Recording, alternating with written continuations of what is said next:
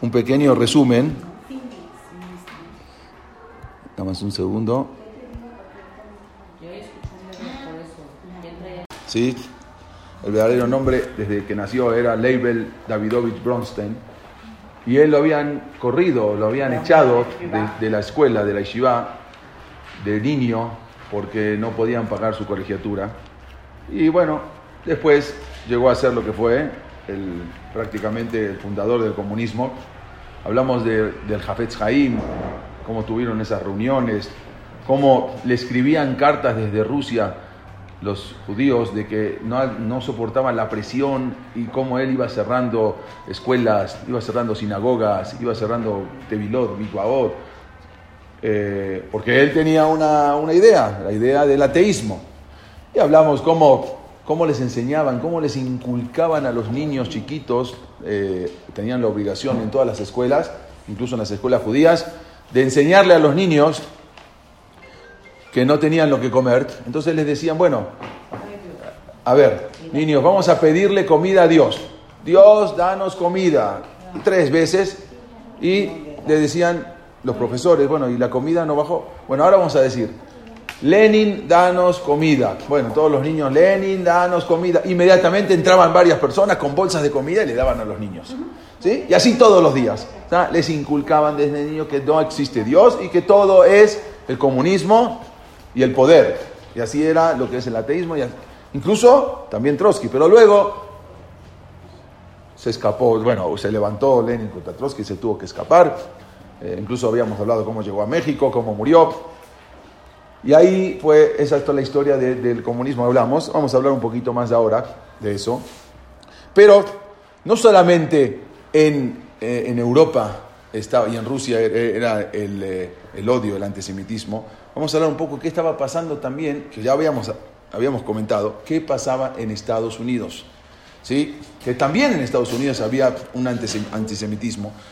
En Estados Unidos habíamos hablado de que había un rabino muy importante en una de las clases anteriores, Rabbi Jacob Yosef, que fue el primer rabino eh, ortodoxo, que luego medio que lo corrieron y pasó lo que pasó.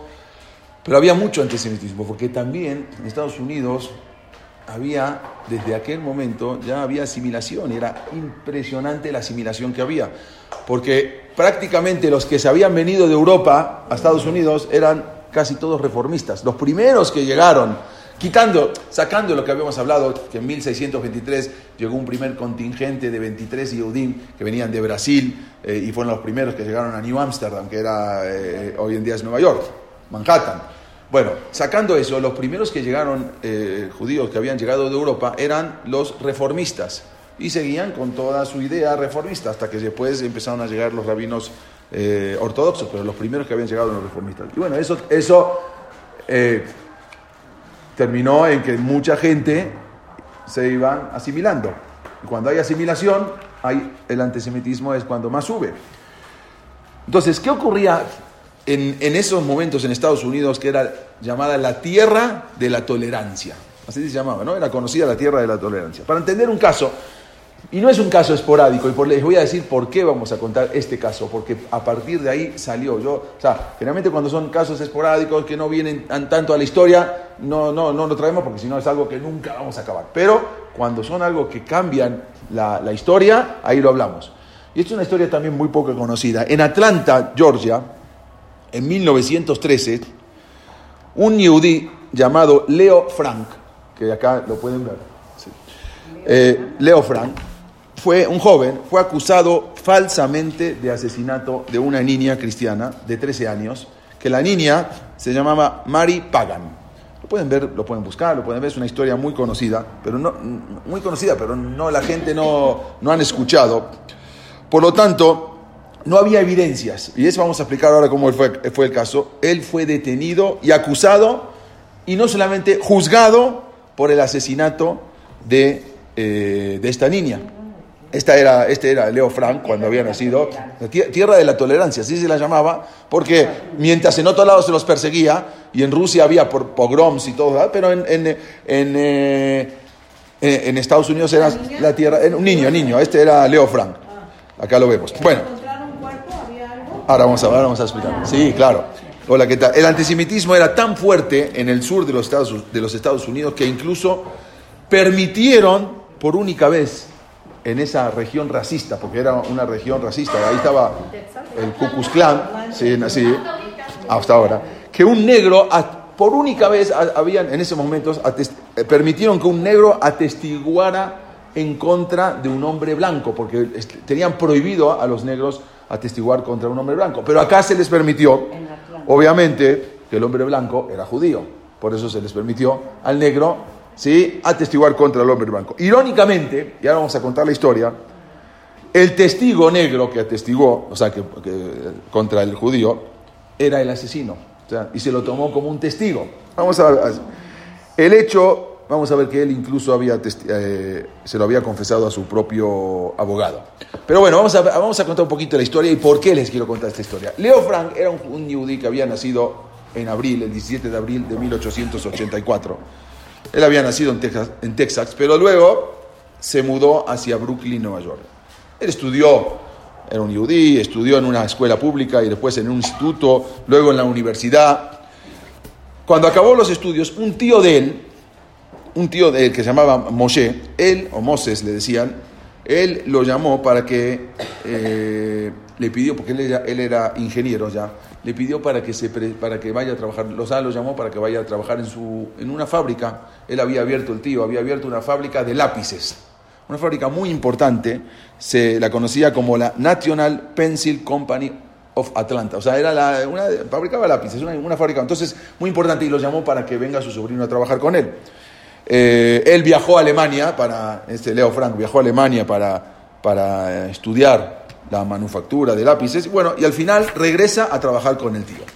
Este, este es Leo Frank, que lo pueden ver acá. Al poco tiempo, eh, conoció después, cuando ya regresó a Estados Unidos, conoció a, se llamaba Lucille Selig, que era una otra, de, otra judía de muy buena posición de la familia, de hecho, la familia, los Selig, eran los fundadores de la primer, del primer Betacneset en Atlanta, era su familia.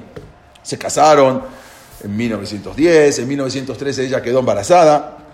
Bueno, la comunidad judía de Atlanta era la más numerosa eh, del sur de los Estados Unidos. O sea, de la, parte sur de Estados Unidos, la más numerosa comunidad era la comunidad de Atlanta.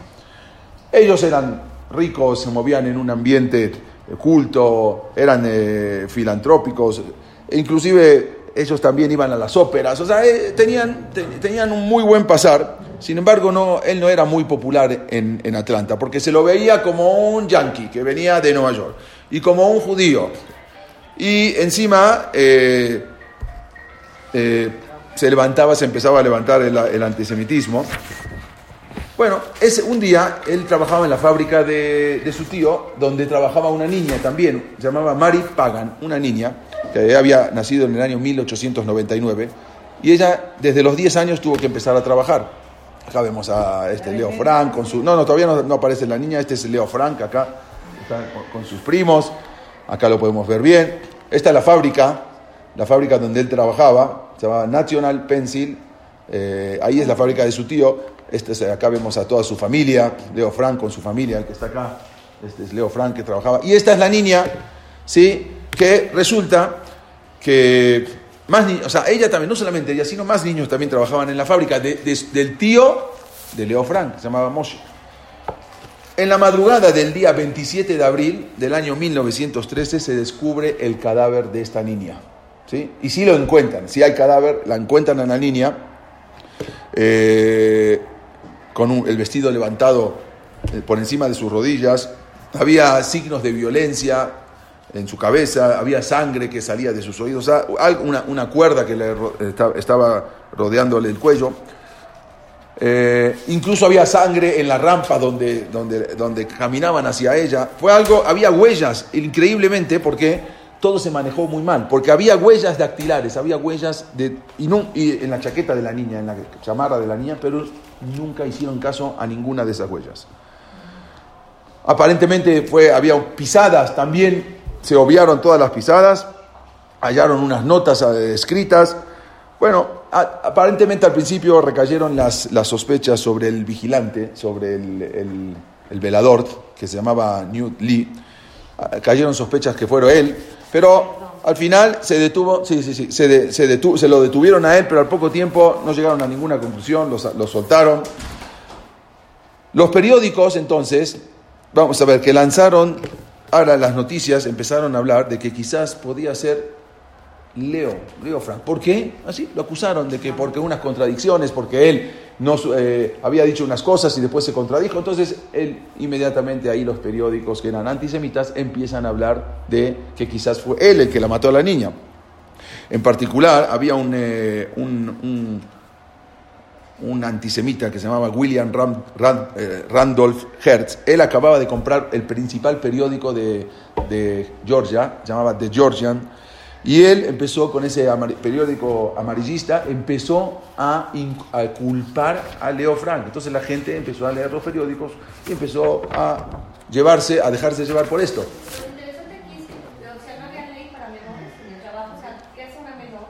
No, había, varios menores, no solamente, había varios menores, sí, pero no, se ve que no, se ve que todavía no había, no, no estaba instalada esa ley.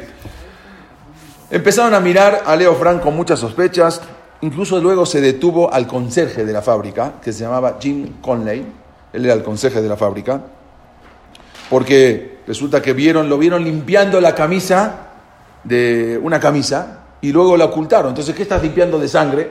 Lo detuvieron, pero él negó todo. De hecho, él dijo que no sabía, había unas notas, dijo que no sabía ni leer ni escribir, pero al final se dieron cuenta que sí, que cambió, cambió su historia y él sabía leer y escribir resulta que este era. Bueno, él afirmó, al principio él afirmó que él eh, no escribió esas notas, la policía le creyó, lo presionaron, él cambió toda su historia y dijo que Frank, que Leo Frank, el judío, el yudí, le había dejado, él le había confesado que se le, le tenía a la niña en sus manos, se le cayó y que se había golpeado en la cabeza y que le pidió, mediante dinero, le pidió que lo ayude a, a llevarse a la niña.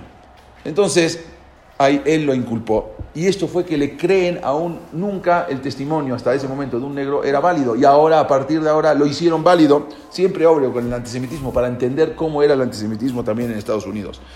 La, la policía quiso enfrentar a este Conley con Leo Frank, pero él, como, no, como su abogado estaba ocupado, dijo, no, no me voy a enfrentar con él hasta que se presente mi abogado. Y al final, ah, no te quieres presentar, quiere decir que tú eres entonces el culpable. Bueno, esto provocó todavía una sensación de mayor culpabilidad a Leo Frank. Además, eh, decían que él, este era un ignorante, Sim Conley, entonces no era capaz de inventar una cosa así. Por lo tanto, Frank fue llevado a juicio. ¿sí? Este Leo Frank fue llevado a juicio. A juicio. Eh, tenía un equipo prestigioso de abogados, pero no hicieron caso y al final esto, incluso, incluso el abogado defensor de este, eh, este señor, de este negro, Jim Coylan, él dejó, dejó de ser abogado, le había confesado que él lo había matado, pero nunca lo dijeron, por lo tanto se retiró, llegó otro abogado, y al final, esto salió mucho después a la luz, que habían, que habían confesado. Al final, las intimidaciones eran muy grandes, la, la gente se empezó a levantar, la multitud afuera gritando afuera del juicio, maten al judío, cuelguen al judío, era algo cada vez más. El resultado fue que Leo Fram fue condenado a morir en la horca el 25 de agosto de 1913. Ahora, ¿qué pasó? Un complicado proceso de investigación.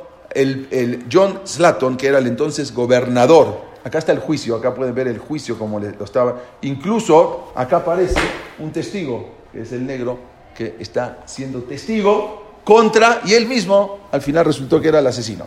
Este es el juicio. Aparece el John Slatton, que era el gobernador de Georgia, y él emitió la orden de conmutar esa condena. Él dijo que no, que esa pena de muerte la, cambien y la cambiaron la pena de muerte por cadena perpetua. O sea, él se, él se ingirió en todo esto, se metió en todo esto. En un primer momento fue denegado, al final eh, no había manera de afirmar que Frank era culpable o inocente, por lo tanto, no había suficientes pruebas y al final eh, lo, lograron, muchas apelaciones, se, lograron que se conmutara la pena de muerte contra Leo Frank. En lugar de pena de muerte le dieron cadena perpetua. Pero la cosa no se termina ahí. Se levantaron algunas voces contra esta decisión. En particular había un político, Tom Watson, un político local que él se, se mostró totalmente antisemita. Y la reacción de toda la chusma, como se dice, no se hizo esperar. ¿Qué hicieron? Se formaron un grupo, 30 personas, y se autoproclamaron los caballeros de Maripaga. Entonces ellos dijeron, vamos a hacer justicia por nuestras manos. Si no la hace el gobierno, la vamos a hacer nosotros.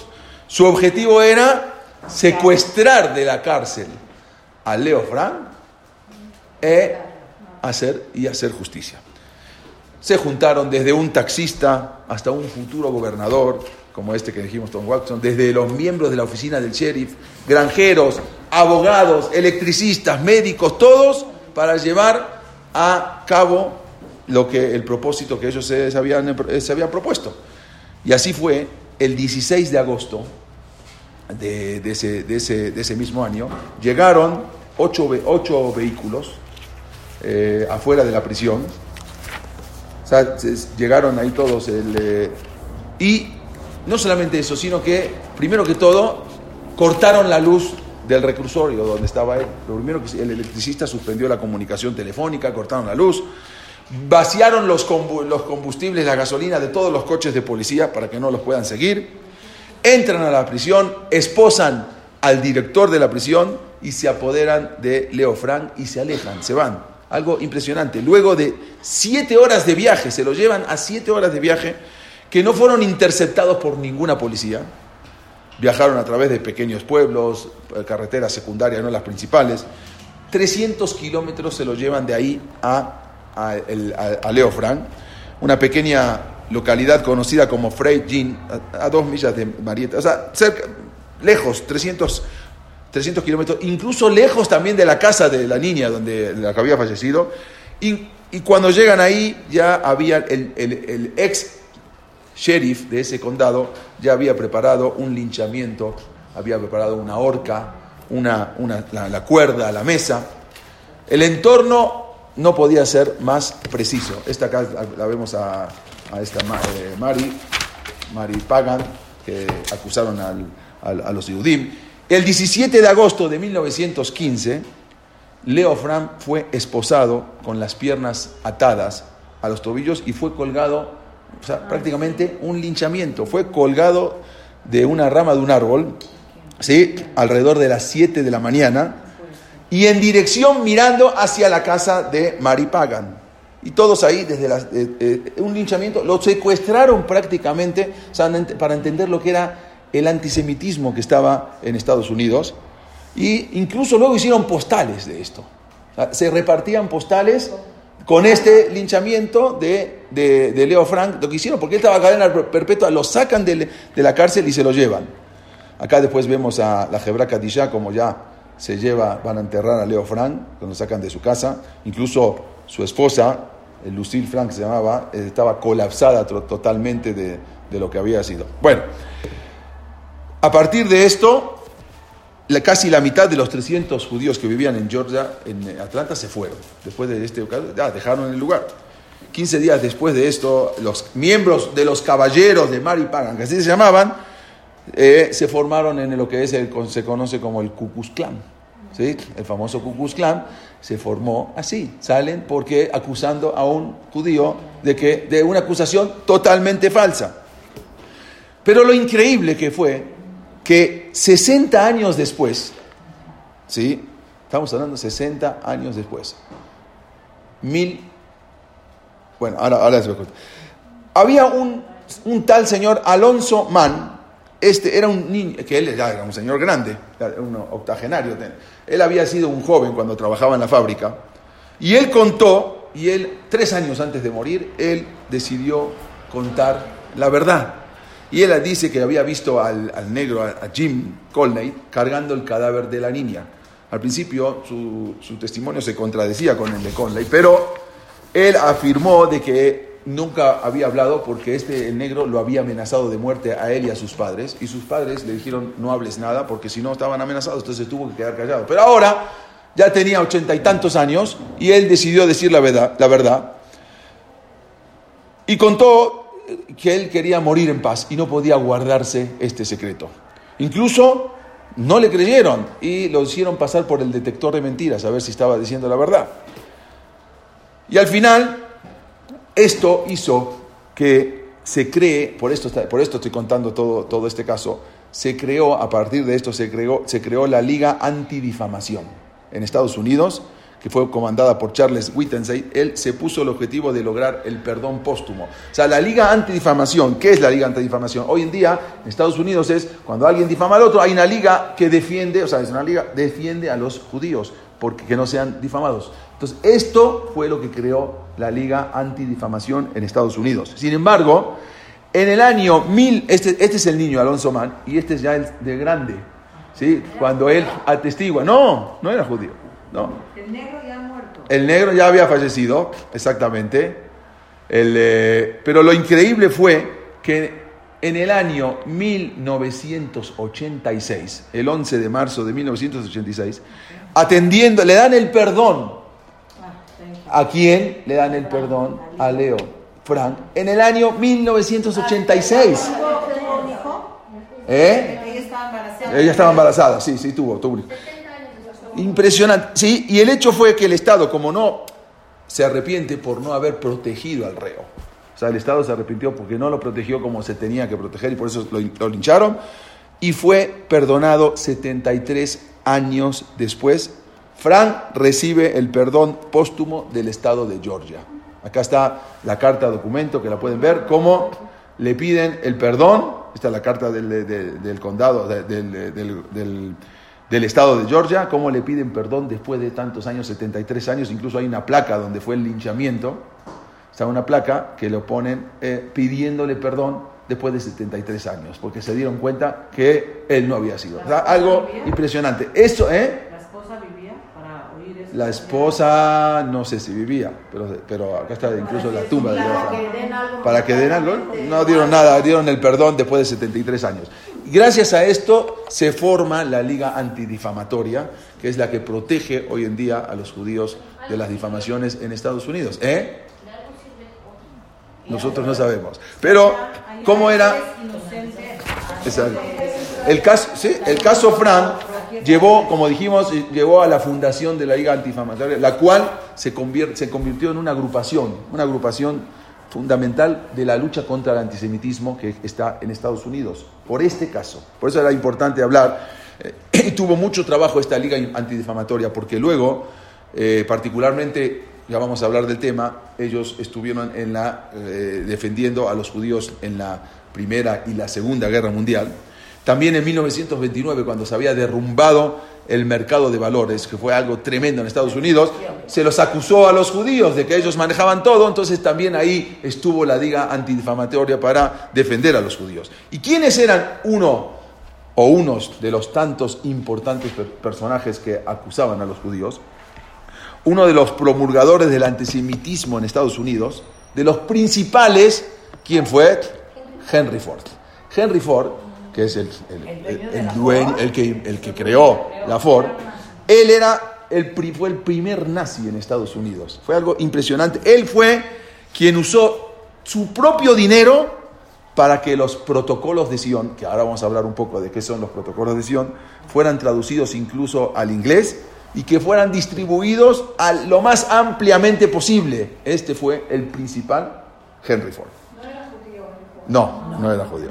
Quizás alguna vez habrá tenido, porque generalmente cuando son los principales antisemitas alguna, alguna ascendencia, pero no, no, no, no está comprobado.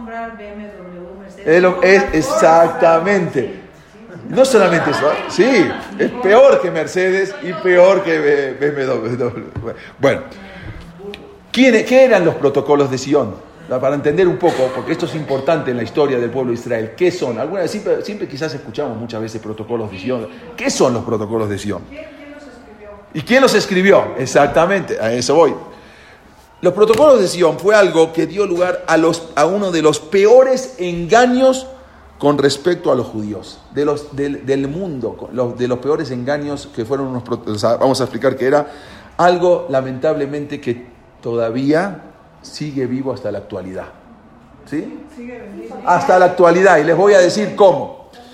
En 1903, vamos a ent- entender un poquito, la policía secreta rusa comenzó a hacer circular una falsificación ¿sí? que llegó a ser un documento antisemita más famoso de la historia. ¿Y quién lo, quién lo creó? La policía secreta rusa. Se llamó los protocolos de los sabios de Sion. ¿Qué eran? Estos protocolos es, pretendían ser las actas de un encuentro secreto. O sea, decían que eran las, un encuentro secreto que se organizaba, que se hacía entre los líderes judíos una vez cada 100 años. Se reunían los judíos, los líderes judíos, una vez cada 100 años con el objetivo de planear cómo manipular y controlar al mundo, al mundo durante los siguientes 100 años. O sea, que los judíos, líderes judíos, se reunían una vez cada 100 años y de ahí, eh, sí, y de ahí ellos se reunían para planificar los siguientes 100 años cómo dominar al, mundo. Por más, por más, es ridículo, ¿no? Por más ridículo que nos parezca, los protocolos de Sion fueron considerados una prueba de que el mundo es dominado por los judíos esa es la prueba que hasta hoy en día, vean en internet, es impresionante. Y los protocolos de Sion los hacen responsable a los judíos por todos los problemas que existen en el planeta. Esos son los protocolos de Sion. ¿Quiénes eran los admiradores y defensores de, este, de estos protocolos? Uno de ellos, como dijimos, Henry Ford. Nada más vean lo que escribió en un momento Henry Ford. Él dice, Acá lo pueden ver. No necesitamos la Liga de las Naciones para poner fin a la guerra.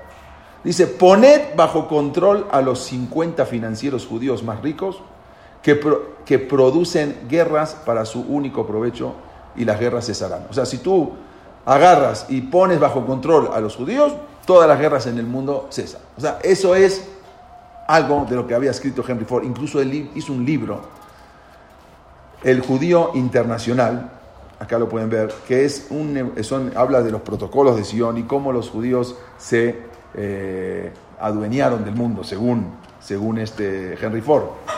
Bueno, ¿quiénes eran, por ejemplo, algunos de los admiradores? Henry Ford, obvio, Adolf Hitler, como, como será de esperar, el presidente de Egipto que se llamaba Jamal Abdel Nasser, también era uno de que ellos eran los que fomentaban los protocolos de Sion, o el rey Faisal de Arabia Saudita, entre otros, eran de los más eh, fuertes líderes de que estaban avivando todo esto de los protocolos de Sion. A pesar de que está probado que los protocolos son una falsificación total y sus argumentos son absolutamente ridículos,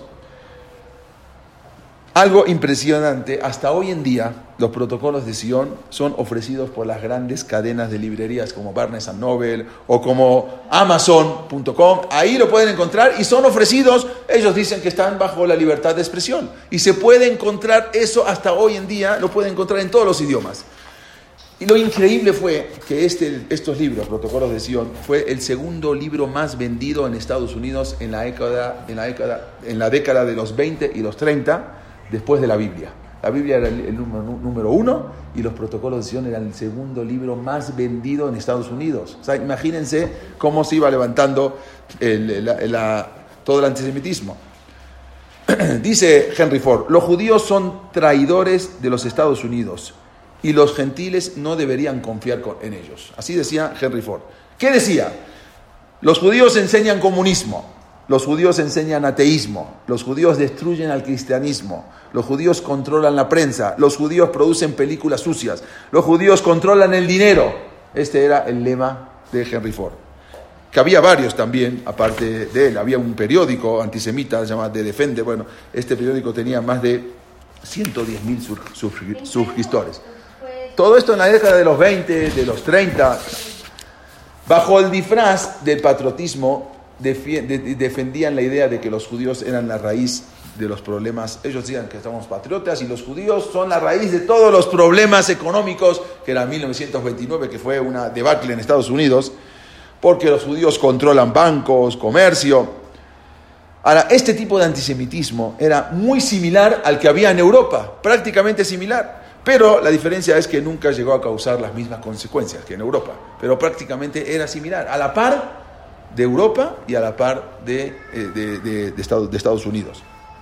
Pero esto sí sentó las bases y este odio de los judíos, y por eso era importante hablar, porque este odio de los judíos, como vamos allá en los próximos capítulos, vamos a entrar en la Primera Guerra Mundial y en la Shoah, esto, de todas maneras, todo este odio a los judíos sentó las bases para la reconciliación con Hitler cuando llegó al poder y por eso luego Estados Unidos no se quería meter en a salvar a, a Yehudim, hasta que al final se tuvieron que meter, pero al principio no se quisieron, no se quisieron meter. Este fue, el, este fue la causa que Estados Unidos no se quería meter a, salvar y a, desde el principio a pelear contra, contra, contra los alemanes, que si se hubiesen metido desde un principio no hubiese pasado lo que pasó. Esto estamos hablando a, simple entender, sabemos que todos mina Shamay, pero a simple entender, si se hubiesen metido las potencias, eh, nunca hubiese llegado a donde hubiese llegado eh, Hitler. Bueno, esto fue también, como dijimos, las principales, una de las principales razones por qué Estados Unidos no se movió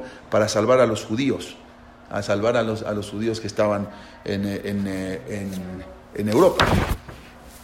En una, en una ocasión, me, me adelanto un poquito, en una ocasión, le habían ya cuando estaban eh, eh, deteniendo a los judíos en Alemania, me adelanto un poquito a la historia, resulta que había 10 muchachos judíos que lograron escaparse de, de los campos de concentración. y se escaparon, se escaparon por el- los campos, todos llegaron hasta Roma.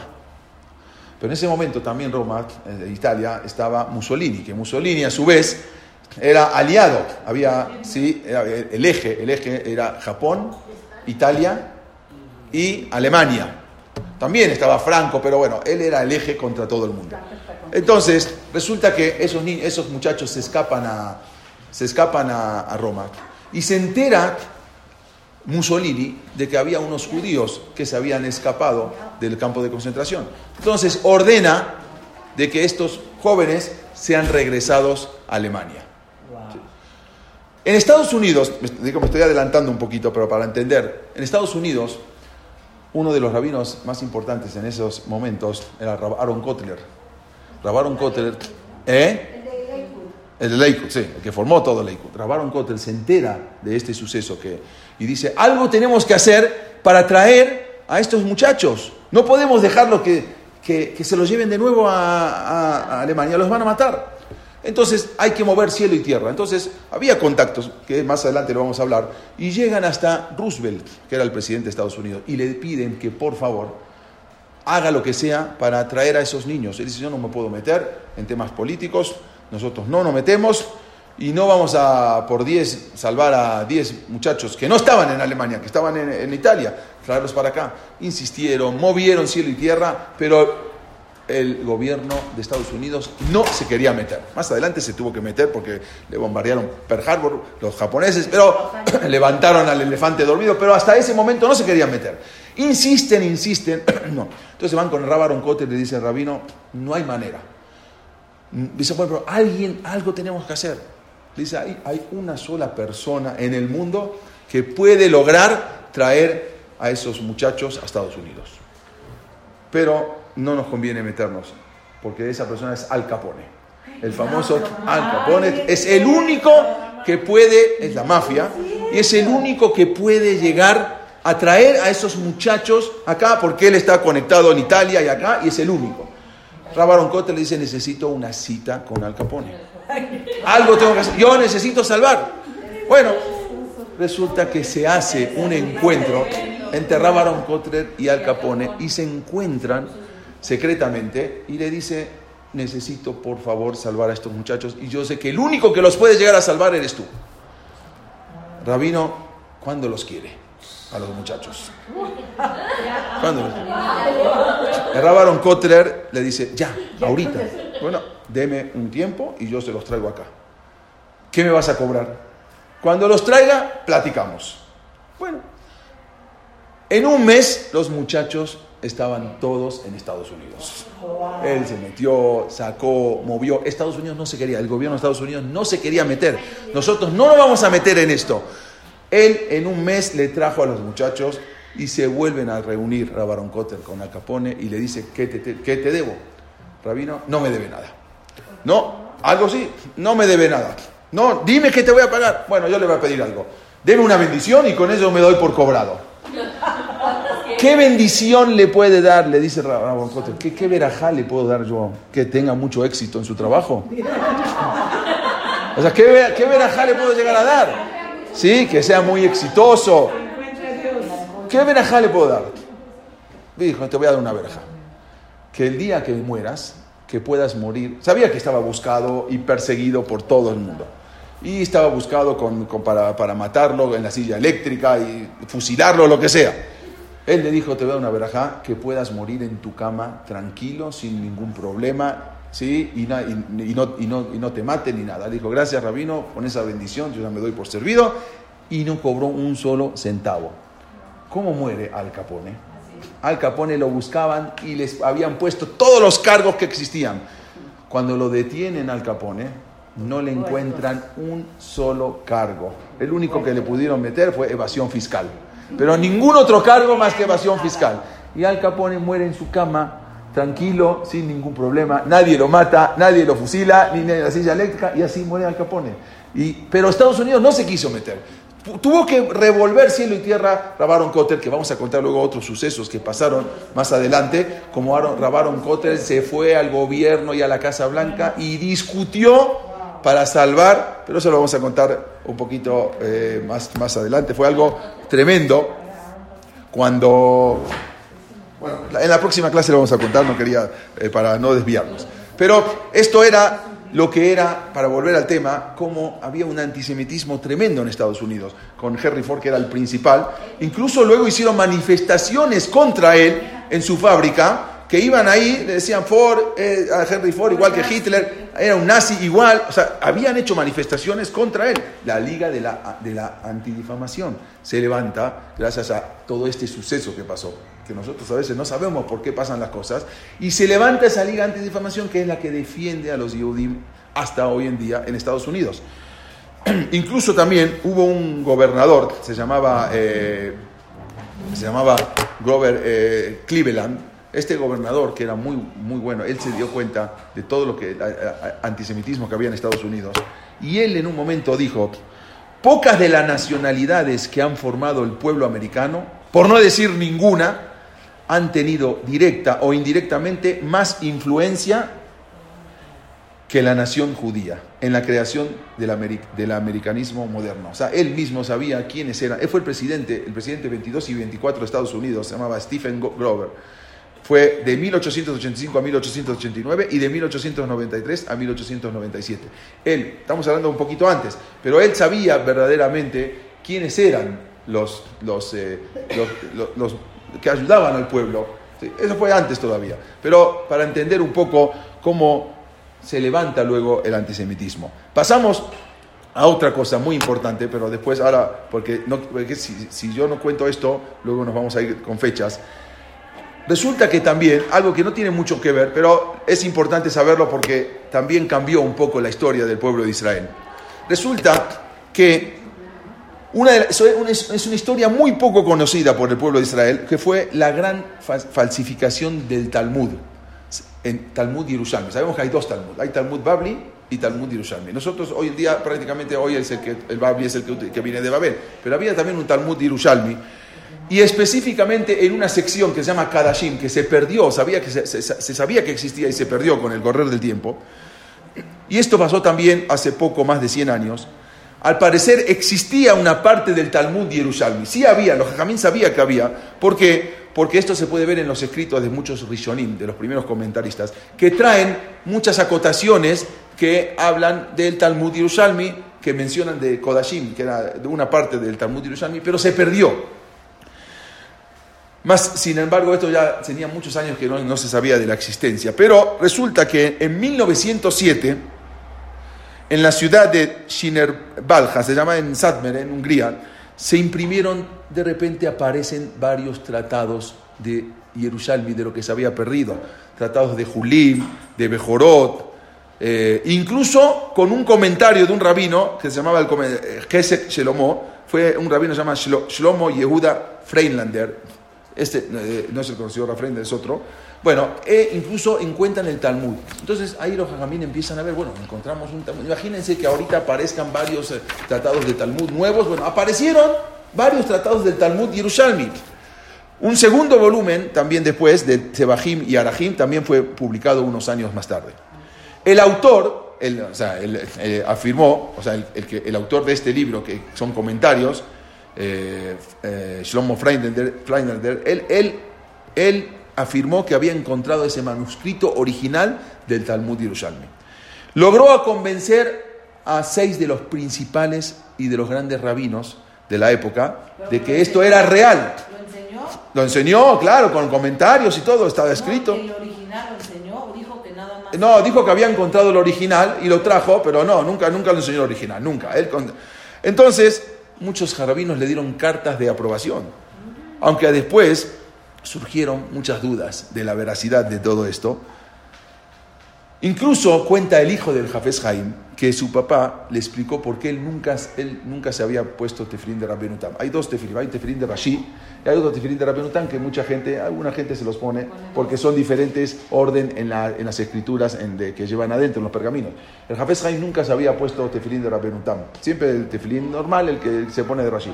Pero el hijo cuenta que al final de sus días, o sea, los últimos años se puso tefilín de Rabbenutam. ¿Por qué? Porque él había encontrado en, el Talmud Yerushalmi que se había encontrado supuestamente, que al final resultó que fue una falsificación, y ahí se describe eh, claramente que el orden de los tefilim es como Rabbenutam. Entonces él vio eso y a partir de ahí el Jafes Haim se empieza a poner tefilín de Rabbenutam. Aunque al final se demostró que todo este asunto era un vil engaño. Incluso el editor, que se llamaba Freinander, admitió que él había falsificado todo esto.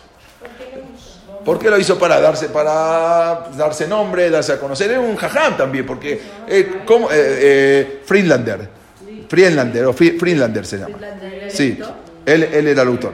Hoy en día se sabe que esta falsificación se ha sido completamente probada que es una falsificación de todo el ceder de Kodashim.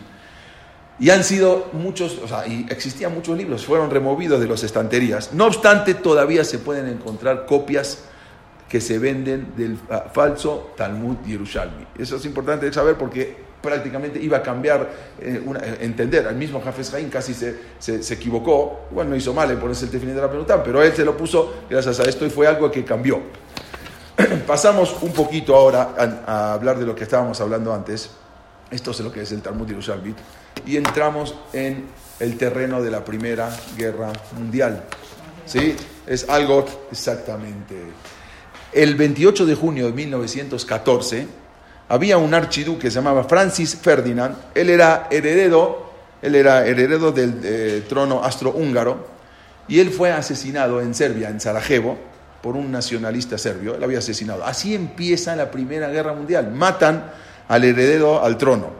Un mes más tarde, después de unas eh, exigieran, humillantes exigencias, ellos exigían varias cosas, no fueron acep- aceptadas y Austro, es que todavía no, era Austro-Hungría, o sea, era eh, Austria con Hungría, él declara la guerra a Serbia. Empiezan dos países que no tienen nada que ver. Eh, Austria y Hungría le declara la guerra a Serbia. Ah, es una guerra. De inmediato empezaron unas declaraciones de guerra y en poco tiempo las potencias importantes de Europa estaban involucrados todos en una guerra. Por un lado estaban los aliados, en ese momento los aliados de la Primera Guerra Mundial. Era Francia, Inglaterra, Rusia, Italia y Estados Unidos, de la Primera Guerra Mundial, aliados de la, no de la Segunda. Y por otro lado estaba el imperio austrohúngaro, Alemania y Turquía, o sea, el imperio otomano. ¿Sí? Ellos estaban en guerra y se empiezan una guerra que algo, pero algo insignificante, una guerra de dos países que nadie entiende cómo se empiezan a meter unos, otros, otros, y empieza la Primera Guerra Mundial, que fue la raíz de la Segunda Guerra Mundial. La Primera Guerra Mundial duró cuatro años, empezó en 1914 hasta 1918 fue un conflicto increíblemente destructivo en el cual murieron más de 10 millones de personas ¿sí? y otros 20 millones fueron heridos. Algo insignificante, mueren 10 millones de personas. Esto se debió principalmente a que cuando estalló la Primera Guerra Mundial, ¿por qué tanto? Porque ya habían perfeccionado las armas letales, o sea, ya no, se, necesitaban acercarse unos a otros para pelear. Ya justo ahí las armas, letales empezaron a, fabricarse y ahí a perfeccionarse y por lo tanto eran capaces de matar grandes cantidades de personas. Por eso murieron tantas cantidades de personas. hasta, hoy, hasta ese momento no se escuchaba que en una guerra puedan morir 10 millones de personas. O sea, no era, no era posible pelear unos contra otros y que mueran 10 millones de personas. Los soldados, como dijimos, ya no necesitaban estar unos al lado del otro. Las ametralladoras, la artillería, todo eso hacían la tarea por sí solos. Ya no necesitaban de gente. El resultado final fue devastador. Vean, esta tabla que está acá, que es muy importante que la vean. Es una tabla de la Primera Guerra Mundial. ¿Cuántos soldados judíos y cuántas víctimas judías? Los soldados judíos, por ejemplo, en eh, Austria-Hungría, fueron 320.000 soldados judíos, de la cual mueren 40.000. De Gran Bretaña, 50.000 van a luchar judíos, mueren 8.600. En Francia mueren 9.500. De Alemania mandan un millón de soldados judíos y mueren 12.000. Italia, sin 500. En Rusia mueren 100.000 de 650.000 soldados judíos que habían mandado. Estados Unidos mandó 250.000 soldados judíos, mueren 3.400. Serbia, que era el involucrado, el principal, 1.200, mueren 250. En total, pero lo peor es que los judíos peleaban contra judíos. O sea, cada uno estaba, porque el, judío de Francia de repente peleaba contra el judío de Alemania. Y así, o el judío de Serbia contra Estados Unidos. 2.332.000 judíos participan en la guerra como soldados y mueren 174.250 judíos. 174.000 judíos mueren en la Primera Guerra Mundial. Eran los que participaban dentro de, de los soldados de la guerra. Algo impresionante porque los judíos lucharon en el ejército, ejército austríaco y el alemán y el ruso y el francés, todos iban peleando y a veces se enfrentaban judíos contra judíos. Fue algo tremendo. Eso me hace acordar en Argentina, cuando fue la guerra en 1982.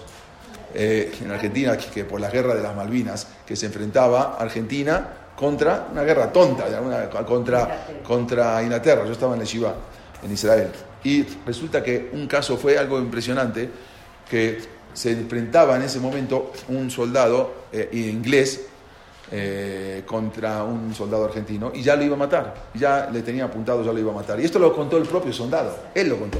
Y en el momento que lo iba a matar dijo, Shema Israel, Hashem lo que no Hashem Y el otro soldado inglés le dijo, ah, tú también eres judío. En ese momento no lo, defendió, o sea, se salvó de por decir Shema Israel. Se enfrentaban acá también judíos contra judíos. Era algo impresionante y esta guerra trajo más de 174 mil Yudín que murieron. Lo que no deja de sorprendernos, es algo que dijeron recién acá, es que la Primera Guerra Mundial, que fue sin duda lo que preparó el escenario para la Segunda Guerra Mundial, para el Holocausto, comenzó el primero de agosto de 1914 que fue cuando Alemania le declara la guerra a Rusia, ese día era un día de Tisha Exactamente la Primera Guerra Mundial empieza el día de Tisha que fue lo que provocó luego la Segunda Guerra Mundial.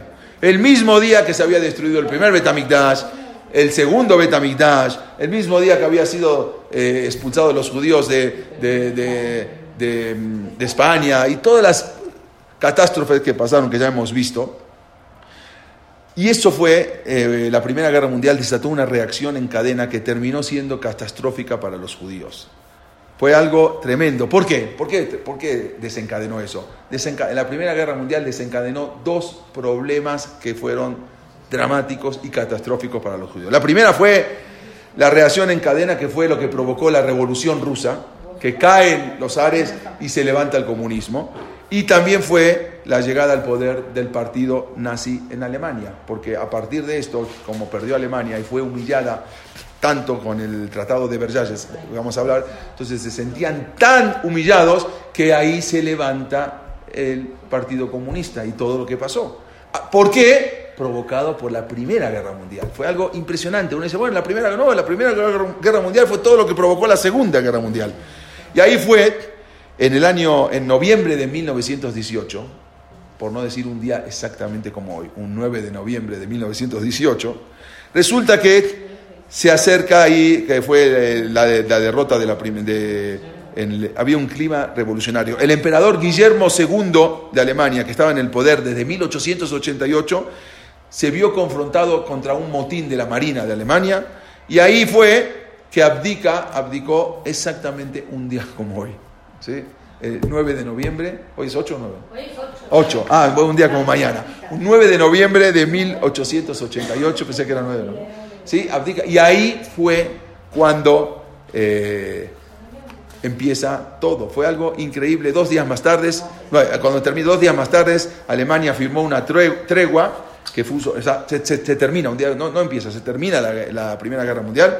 Y ahí fue cuando puso fin a la, Primera Guerra Mundial, en la que murieron, como dijimos, más de 10 millones de personas.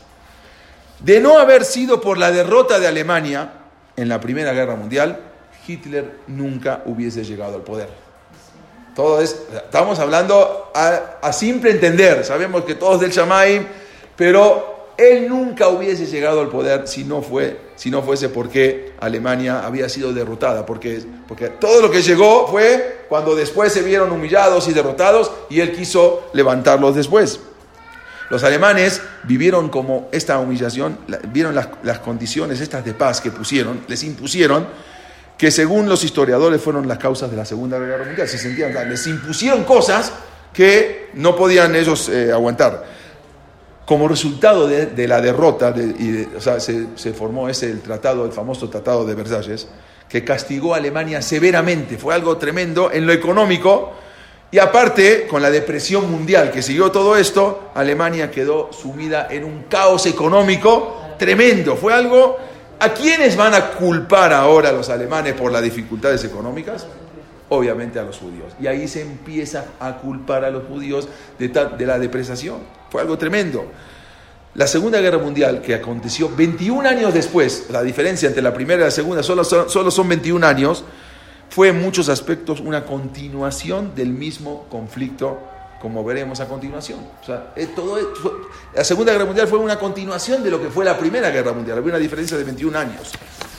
Y ahí la famosa, se levanta la famosa declaración Balfour, Balfour. Esa es una declaración todavía no estaba el Estado de Israel. No sé si alguna vez escucharon acerca de la declaración de Balfour. ¿Quién era esto? Resulta que en Inglaterra, los, eh, desde, desde los días de los puritanos, desde el siglo XVII, habíamos hablado con Cromwell, los puritanos eran los que querían llevar la Biblia como forma de vivir, el Antiguo Testamento como una forma de vivir, y ellos eran puritanos, eran más puros.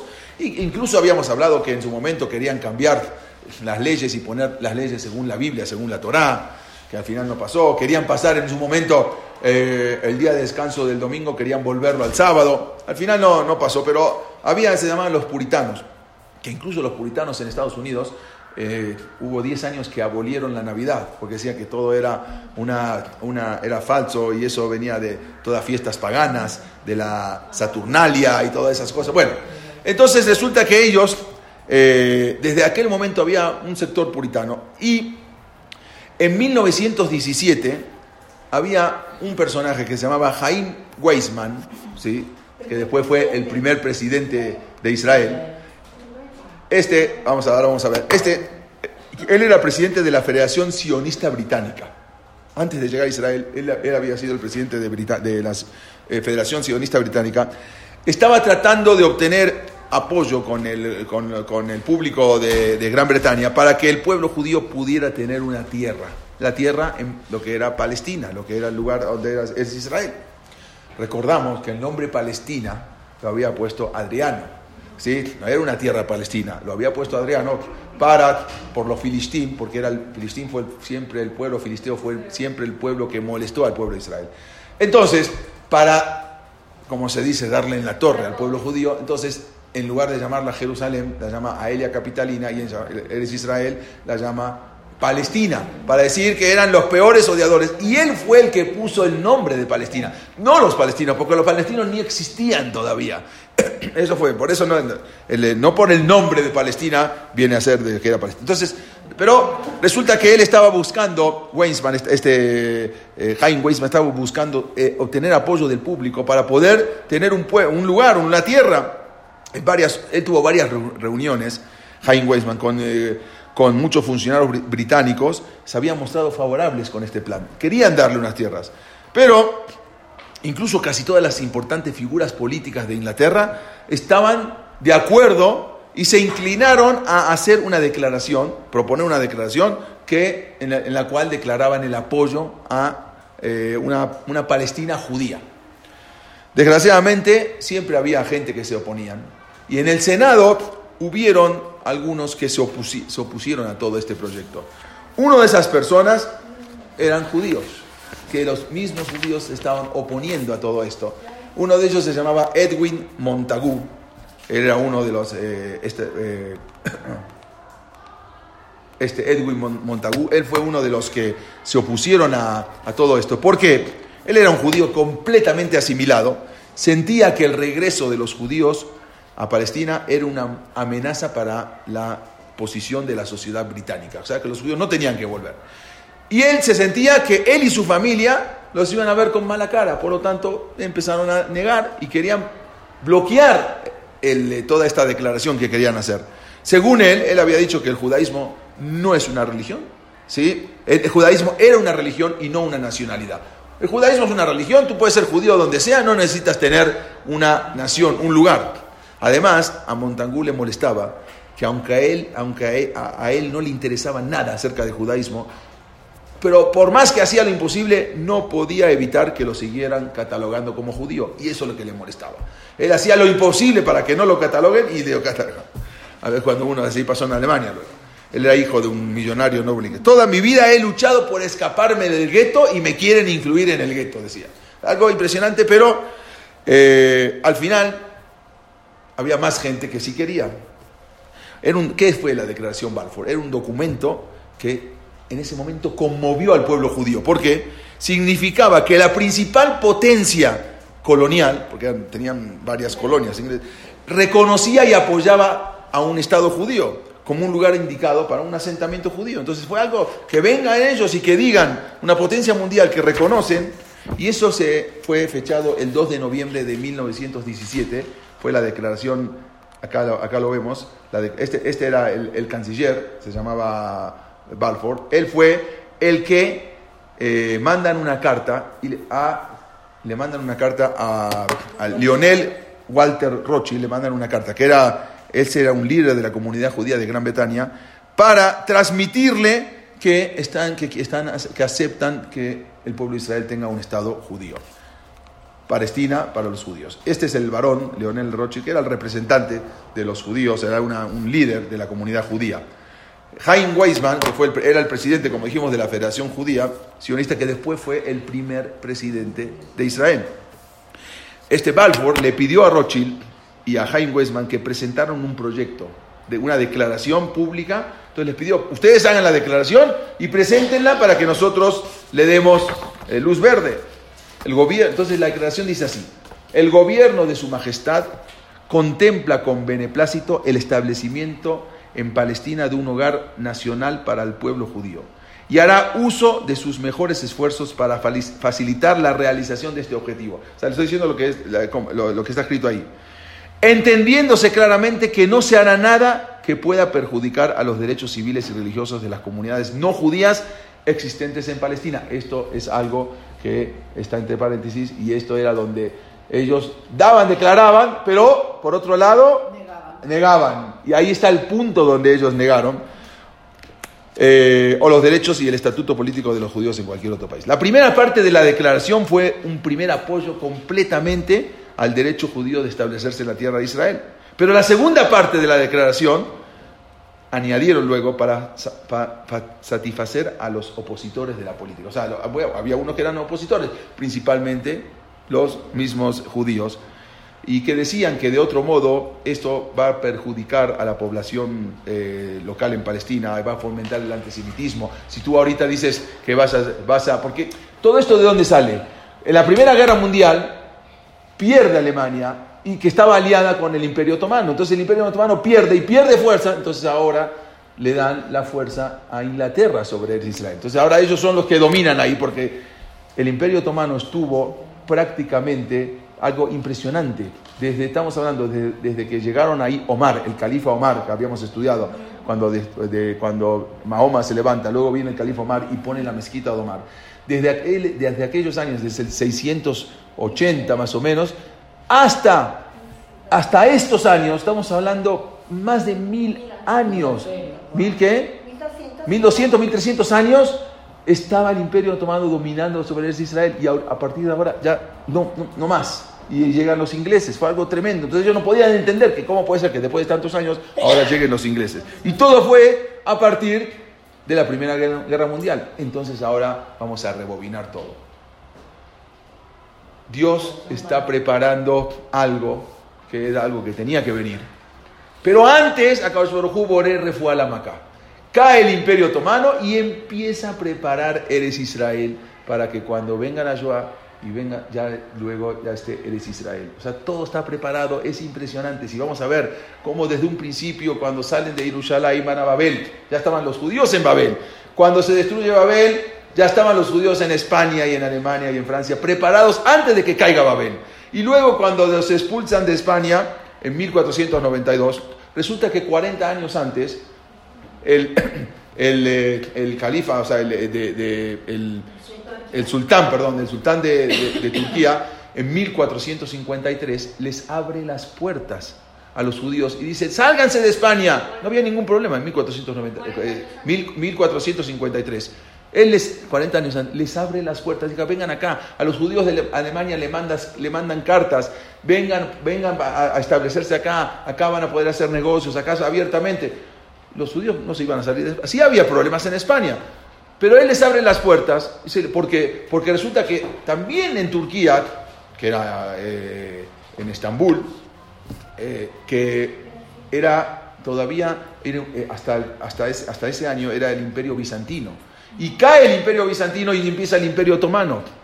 ¿Por qué cae el imperio bizantino? Porque, porque le están preparando las puertas para que los judíos, cuando los expulsen de España, se puedan llegar al imperio otomano. Y él les abre las puertas completamente y los, los salen y se van. Muchos países no lo querían recibir cuando se salen expulsados de España. Y llegan al Imperio Otomano, llegan ahí, y ellos estaban preparados. Sigue preparado, incluso una cosa más, que eso yo eh, lo deduje y es algo increíble. Antes, imagínense qué hubiese pasado con todos los escritos cuando nos expulsan de, que estaban todos los Rishonim y todos los grandes cuando nos expulsan de España, ¿sí? todo eran escritos a mano, Kitbeyad. ¿Qué hubiese pasado con todo eso? Se acababa, hoy en día no hubiésemos tenido nada. Pero algo increíble, que en, el año 1450 se crea la imprenta. O sea, Baruj mismo ya está preparando todo, se crea la imprenta y enseguida, a los pocos años, en, Portugal, en Lisboa, em, eh, se imprime la primera, lo primero que se imprimió fue la Biblia, el Tanaj, en hebreo. Inmediatamente después de, se, imprime y se empiezan a imprimir todos los escritos. Cuando nos expulsan de España ya estaba la imprenta, ya estaban las Gemarot impresas y libros impresos. ¿Qué hubiese pasado si la imprenta se hubiese creado 50 años o 100 años después? Todo con la expulsión, porque no se podían llevar casi nada, se hubiese perdido todo. Akash va preparando el mundo, va preparando donde uno va llegando. Dios fue preparando acá, preparó la Primera Guerra Mundial para que se levante ahora un lugar para llegar a los Yehudín que tengan un lugar donde llegar, porque luego va a venir terminar una Shoah. Y después de la Shoah tiene que haber un lugar donde esté. Kosberjú va preparando. Y así como fue preparando toda la historia desde España, cuando salieron a Turquía, también fue preparando luego con Colón, que descubre América, porque para que los Yehudín se puedan establecer también en América. Qué, qué casualidad que justo los expulsan y justo ese mismo año descubren América. Todo eso está preparado por Dios como algo, es algo impresionante, como la, eh, eh, todo, la la, continuidad del pueblo de Israel, la providencia divina, está, uno no, a veces no lo vemos, tenemos que estar un poquito más arriba de la, de, para verlo. A veces estamos en el, en, el, en el, foco, no lo podemos ver, pero si lo vemos de arriba, la historia, y esto es lo que aprendemos de la historia, cómo Koshberhu va preparando todo esto y fue preparando el camino con la declaración de Balfour y todo eso para llegar a tener un Estado de Israel, a, un lugar donde está. Pero en verdad esta, también esta declaración tuvo muchas consecuencias que no eran malas, no eran buenas, porque esto fue que la creación del mandato en Palestina, que más tarde luego se convierte en Israel, y fue el origen del conflicto israelí-palestino hasta hoy en día. Esa declaración de Balfour, hasta hoy en día fue el, está el conflicto, porque Si no hubiese declaración y hubiese venido y se lo dan a Israel es una cosa, pero hay una declaración y esa declaración dice que todo tiene que estar sin dañar al enemigo, sin dañar a nadie de los que viven ahí. Entonces también tenía sus cosas y eso fue lo que hoy en día todavía estamos sufriendo un poco. Nada más termino con estos dos minutos para dar un resumen de qué es eh, la declaración. La declaración de, Barfur fue el primer documento oficial en el que el Reino Unido se compromete a respaldar la creación de un hogar nacional para el pueblo, un hogar nacional para el pueblo judío. Previamente, en 1903, en verdad, antes de esto, los británicos habían propuesto, ya lo habíamos estudiado, habían propuesto a los judíos darle un territorio en otro lado, en Uganda. ¿Se acuerdan que lo habíamos hablado? Eh, antes de esto se lo propusieron en Uganda, que estaban a punto de aceptar, y al final se, se voltearon todos y no, no, no aceptaron. Ahí fue cuando pasó Herzl, que bueno, no aceptaron y eh, no se los dio, pero si no, ahorita estaría en Uganda todavía. Quizás estaría en Uganda, porque también hubiese habido ahí otras cosas. en Argentina también, se los propusieron también, claro, habíamos visto todo eso. y el texto, como dijimos, señala, no debía hacerse nada que pudiera dañar los derechos civiles y religiosos de las comunidades que, no judías existentes en Palestina. El gobierno británico, ¿por qué hizo todo esto? Siempre hay un trasfondo de la cosa. Ellos con esta declaración querían ayudar a, eh, ayudaría a poner a los judíos, especialmente los que vivían en Estados Unidos, a favor de las potencias aliadas. Si yo te doy esto, tú, también vas a estar a favor mío. Entonces siempre había un, eh, un trasfondo en todo esto. Y al final, con esto termino, el 11 de diciembre de 1917, entra un general que se llamaba Alembi, el general Alembi, captura la ciudad de Jerusalén de mano de los turcos. Fue exactamente en 1917. Al entrar a Jerusalén, este Alembi, el general Alembi, él declara, hemos venido no como conquistadores, sino como salvadores. Así dijo. Es nuestra intención dar inicio a una nueva era de hermandad y paz en la Tierra Santa. Desgraciadamente, no pasó mucho tiempo antes de que el pueblo judío se diera cuenta de la falsedad de esas palabras, ¿sí? porque todo era para beneficio propio y después se dieron cuenta que todo eso trajo muchos, muchos problemas al pueblo judío. Bueno, desgraciadamente, todo está manejado por Hashem, pero una cosa tenemos que entender, que todo lo maneja Hashem. Toda la historia que nosotros la podemos ver y aprender, no solamente ver, no solamente estudiar, es cómo Dios va manejando todos los caminos de Am Israel para llegarnos a la Geulah. Va manejando de acá y de acá. Sí tienen que venir eventos duros, como vamos a, vamos a, estudiar ya más adelante lo que es en los próximos capítulos, que es la Shoah, y entramos en esos temas difíciles, pero Dios sabe por qué hace las cosas, la cosa sabe, nosotros no entendemos, pero podemos ver cómo todo se va preparando y los caminos nos los va preparando Hu para las siguientes generaciones. Y esto es lo que tenemos que aprender en esta ocasión de toda la historia de Am Israel.